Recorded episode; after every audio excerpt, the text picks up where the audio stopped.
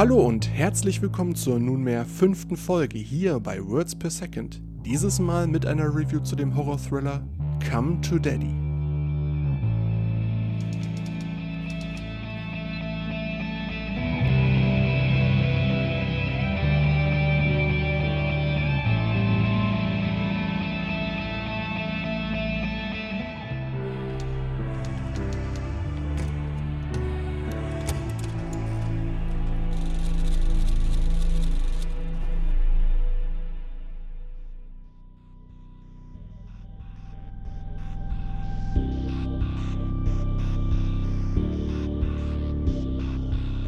Am 27. August kommt der Film No Man of God in den USA in die Kinos und wird dort auch gleichzeitig als Stream angeboten. In dem Film spielt Elijah Wood einen FBI-Agenten, welcher den Serienmörder Ted Bundy kurz vor dessen Hinrichtung noch einmal interviewen durfte. Einen Starttermin für die deutschen Kinos gibt es für No Man of God, stand jetzt zwar noch nicht, aber ich nehme den US-Kinostart dieses Films trotzdem mal als Anlass, um einen anderen, ebenfalls sehr interessanten Film mit Elijah Wood in der Hauptrolle zu besprechen. Aber bevor es damit losgeht, muss ich eine Sache noch loswerden. Das heißt, eigentlich will ich meine Filmbesprechung zu Come to Daddy nicht auf diese Weise beginnen, aber ich tue es trotzdem, da mir das Thema etwas auf der Seele brennt. Und Dafür möchte ich mich vorab schon einmal herzlichst entschuldigen. Was ich immer sehr schade finde, ist, wenn Schauspielerinnen, die vor allem durch eine bestimmte Rolle in einem großen Franchise bekannt geworden sind, auch im Nachhinein, selbst Jahre später, immer wieder mit dieser Rolle identifiziert werden. Ganz so, als würden sie es nie so richtig schaffen, sich von dieser Paraderolle zu lösen. Da steht ein Elijah Wood in einer Reihe mit KollegInnen wie Danny Radcliffe und Emma Watson oder Robert Pattinson und Kirsten Stewart. Denn Ganz gleich, wie sehr sie auch versuchen, sich von ihren stereotypen Images freizuspielen, sie werden doch immer wieder zwangsweise genau damit in Verbindung gebracht. Sei es aufgrund der Tatsache, dass die Karriere nach dem Ende des großen Franchises einen Knacks bekam und es dann irgendwann heißt, hey, ist das nicht der oder die aus Filmreihe XY? Oder sei es, weil der oder die Schauspielerin aus purer Ignoranz immer wieder mit der Rolle aus Filmreihe XY in Verbindung gebracht wird und dabei sogar ausschließlich beim Figurnamen genannt wird? Oder sei es, weil aus irgendeiner besserwisserischen Arroganz heraus bei jedem neuen Film angesprochen werden muss, dass sich der oder die Schauspielerin jetzt aber wirklich, definitiv und zu 100% von dieser einen Rolle freigespielt hat. Und auch wenn ich verstehe, dass es durchaus hilfreich sein kann, eine Verbindung zu der Rolle aus Filmreihe XY herzustellen, um beispielsweise die dahinterstehende Person besser zuordnen zu können, so finde ich es auf der anderen Seite aber auch einfach nur schade, da die jeweiligen Personen samt ihres Könnens und der schauspielerischen Bandbreite immer wieder auf dieses eine Minimum reduziert werden.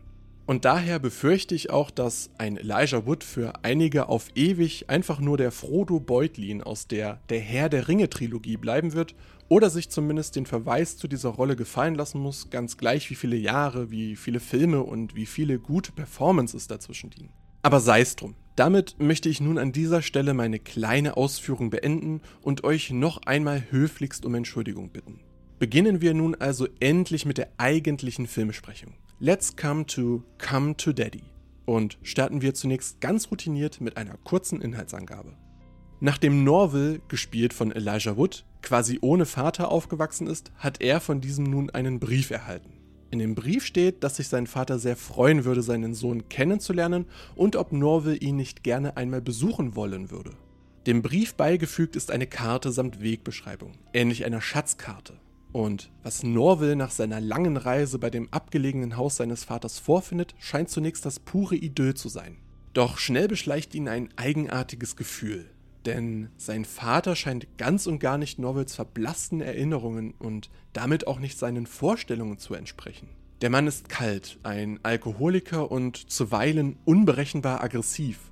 Und so stellt sich Norville berechtigterweise die Frage, Warum sollte ihn sein Vater darum gebeten haben, ihn zu besuchen, obwohl dieser ihn offenbar eigentlich gar nicht bei sich haben will? Mehr möchte ich an dieser Stelle aber nicht über die Handlung des Films verraten. Denn Come to Daddy hält so einige überraschende Wendungen parat und es wäre doch am spannendsten, wenn ihr mit Norville gemeinsam den mysteriösen Vorkommnissen auf den Grund gehen könntet, ohne dass ich euch dabei die Überraschungen schon vorab durch etwaige Spoiler verderben würde. In jedem Falle erzählt Regisseur Ant Timpson in seinem Langfilmdebüt eine sehr außergewöhnliche Vater-Sohn-Geschichte. Die Tonalität pendelt relativ ausgeglichen zwischen düsterem Humor, Beklemmung und packendem Horror hin und her, wobei der Film nur schwerlich einem bestimmten Genre zuzuordnen ist. Das Gezeigte hat stets eine angenehm bizarre Note, ohne es dabei aber zu übertreiben. Der Film bietet außerdem viel Spannung, lässt dem Publikum aber auch die Möglichkeit, nach einem nervenaufreibenden Moment kurz einmal Abstand zu nehmen und durchzuatmen. Mit Norville betreten wir gemeinsam den Kaninchenbau und folgen ihm immer tiefer dort hinein, um endlich Licht ins Dunkel zu bringen. Dankenswerterweise ist Norville eine sehr zugängliche Identifikationsfigur, mit der man gerne mitgeht, mitfühlt und mitfiebert. Und das liegt nicht zuletzt an Elijah Woods Darbietung, der seine sensible und einfühlsame Figur mit sehr viel Sensibilität und Feingefühl spielt.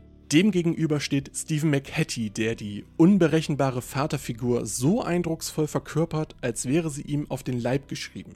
Seine Anwesenheit löst stets ein Unbehagen aus und man wartet jedes Mal gespannt darauf, wann die Situation wohl eskalieren wird.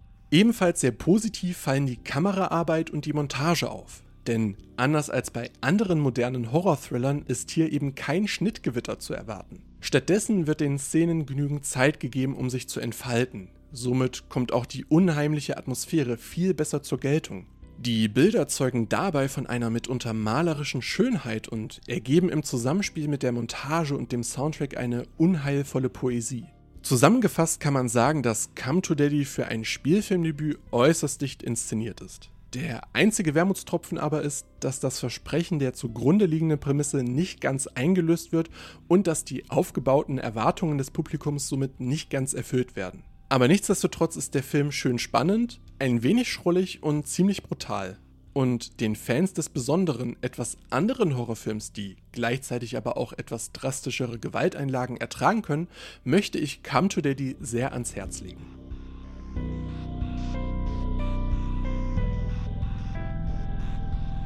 Ich hoffe natürlich sehr, dass euch auch diese Review wieder gefallen hat.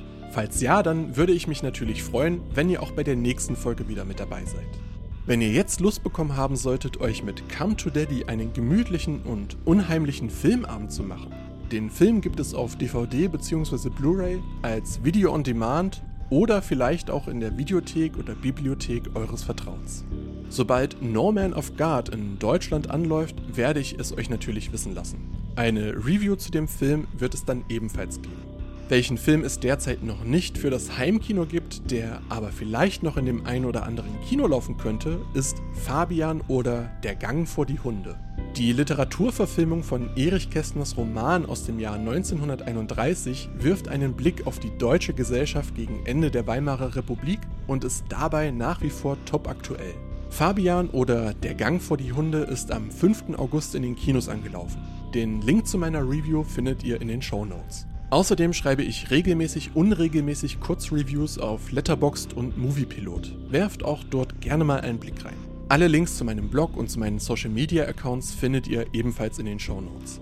Words per Second ist ein Format über irgendwas mit Film von und mit mir, Dennis Günzel. Musik von Paul Drischmann aka Gollan. Vielen Dank, dass ihr bis hierhin zugehört habt. Macht's gut, passt auf euch auf und bis zum nächsten Mal.